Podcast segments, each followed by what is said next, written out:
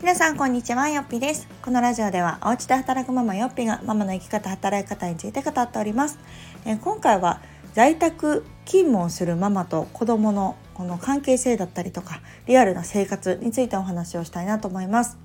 で最近ですねやっぱりこう新年度を迎え新たなねこう生活を迎えている方が多いからかこう在宅勤務ってどんな感じですか？とかやっぱり家で働いてたら子育てしやすいですか？っていう声をあのいただくよくね相談とか聞かれることが多いのでちょっと今日はまとめてお話ししようかなと思ってテーマに挙げさせていただきました。で結論で言うとねあの子育てとの相性はめちゃくちゃいいと思います。うん、やっぱり通勤時間がないっていうところと家に入れるっていうところは本当にね最強な気がするね。特に小学生。うちはあの上が今小学2年生と下の子が保育園なのでちょっと2パターンねお話できたらと思うんですが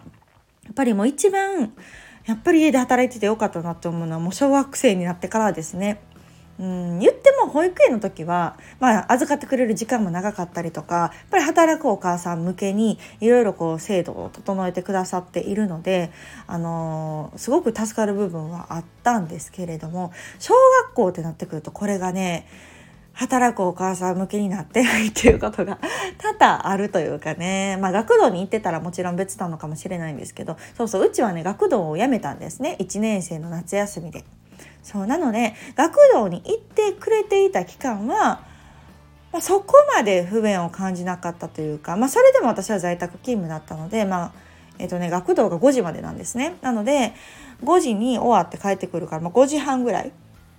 には家に帰ってくるから、まあ、親が5時過ぎとかに家にいれば、まあ、そんなに問題はないかなと思うんですが、まあ、なかなかそれも難しいってお母さんも多いじゃないですか実際には。なのでそうなってくるとちょっと難しいかなと思うんですがなんせ今は学童に行っていないので帰ってくる時間が日によってまちまちなんですね。で早い日だったら、えー、給食食べ終わってもう帰ってくる。4時間授業とかだったらね帰ってくるのでほんとこう1時2時3時とかに帰ってくる時もあるんです。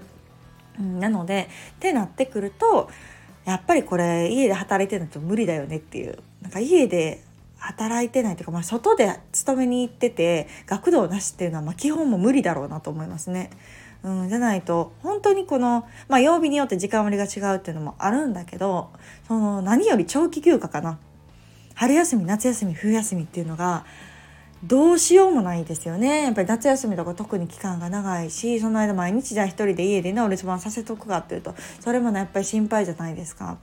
なのでそこもやっぱり頭を悩ませるところだと思うので私はやっぱ家で、まあ、仕事をしているといえども仕事をしながら子供を見れたり一緒に宿題したりっていうのができるっていうのが、まあ、やっぱり最大の救いだったなというのは、うん、思います。あとは、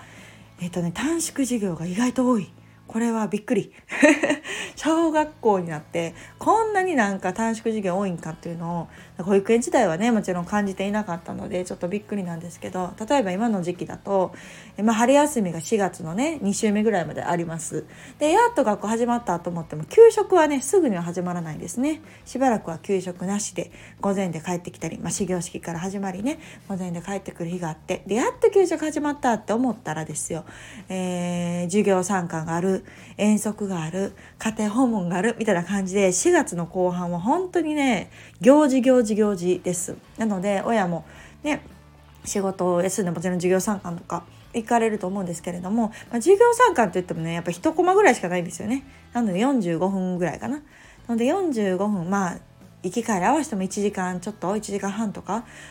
のためにやっぱり皆さんお仕事休まれたりしてるんですけど、まあ、それもね在宅やったらちょろっと抜けていけるっていうのがすごくいいところだなと思いました。であとは家庭訪問ウィークかな。これ私すっかり忘れてたんですけどうちのところはね、えっと、ゴールデンウィークぐらいまであるんですね。なのでえっとね5日間6日間ぐらい家庭訪問の日っていうのがあってその間はね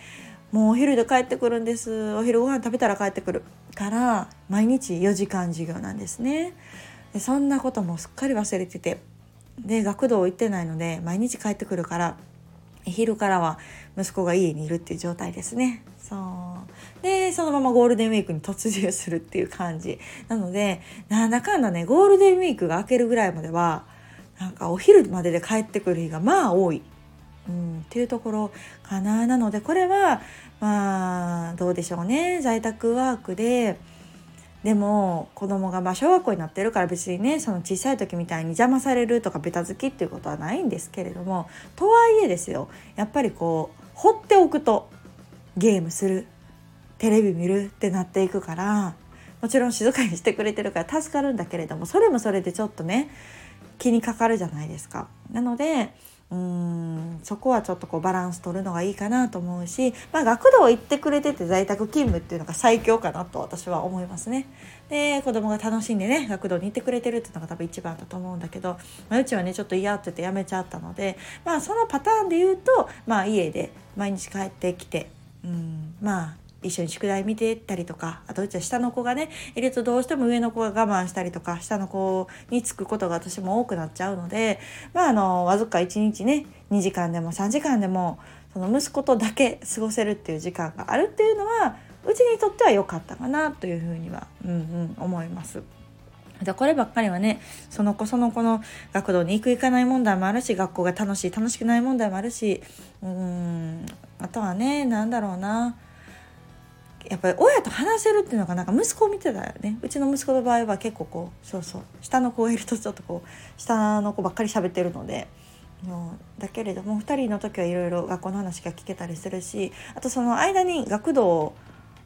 置いてた時はやっぱり学校行って学童行って帰ってくるのでどうしても学校の話っていうのがちょっと薄れがちになってたんですけど今はダイレクトにねその友達とキャッキャッキャッキャ言いながら帰ってきてたりとか今日こんなんしてんなみたいなことをいろいろこう話してくれるからなんか、まあ、それもそれで良かったかなと思いますね。そうそう前学童行ってた時は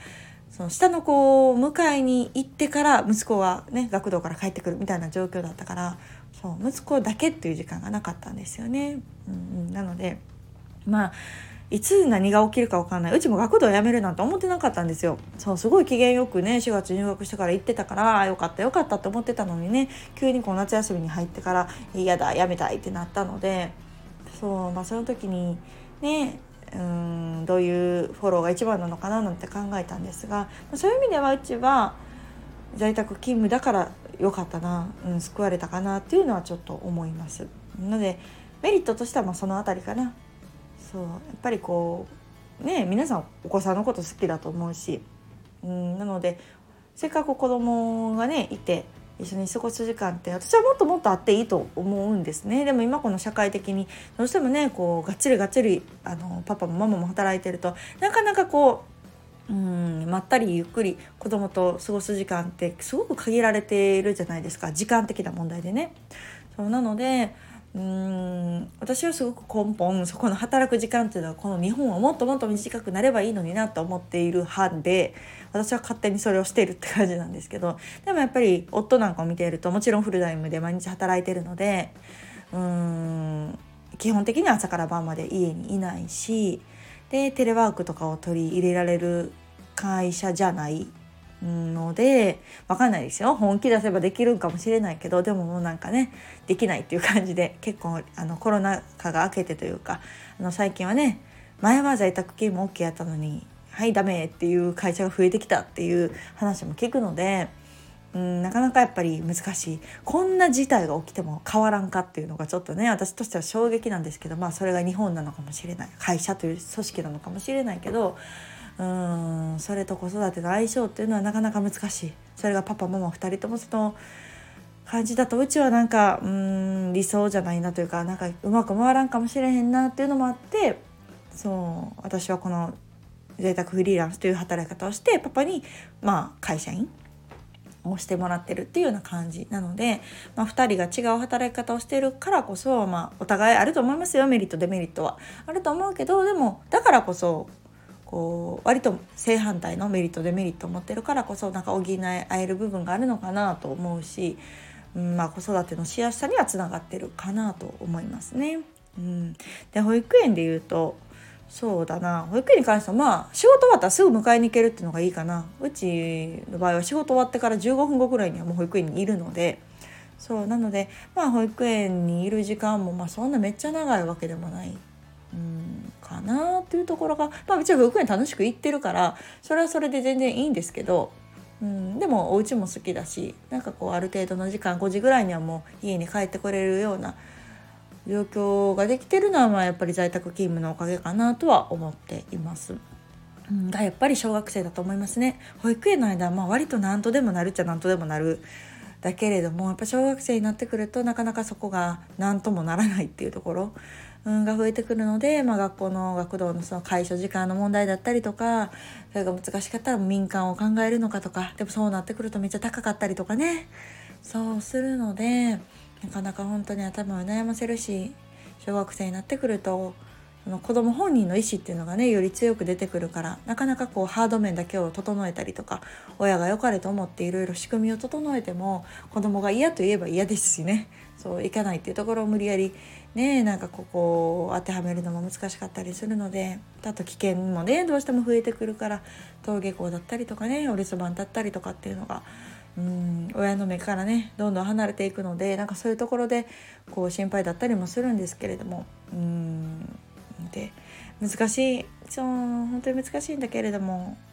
もし在宅ワークができるのであれば私はすごくおすすめだなというか、まあ、子育てと相性はやっぱりいいなと思いますね。まあ、今のフリーランスじゃなくても会社員の、ね、フルリモートっていう求人もあったりするのでなんかそういうのを見てみるのも一つ、うん、もし今のこの環境で私は1年後どうにもならんなっていう感じであればなんかちょっとこう探してみる変化を求めてみるっていうのもありなんじゃないかなとは思います。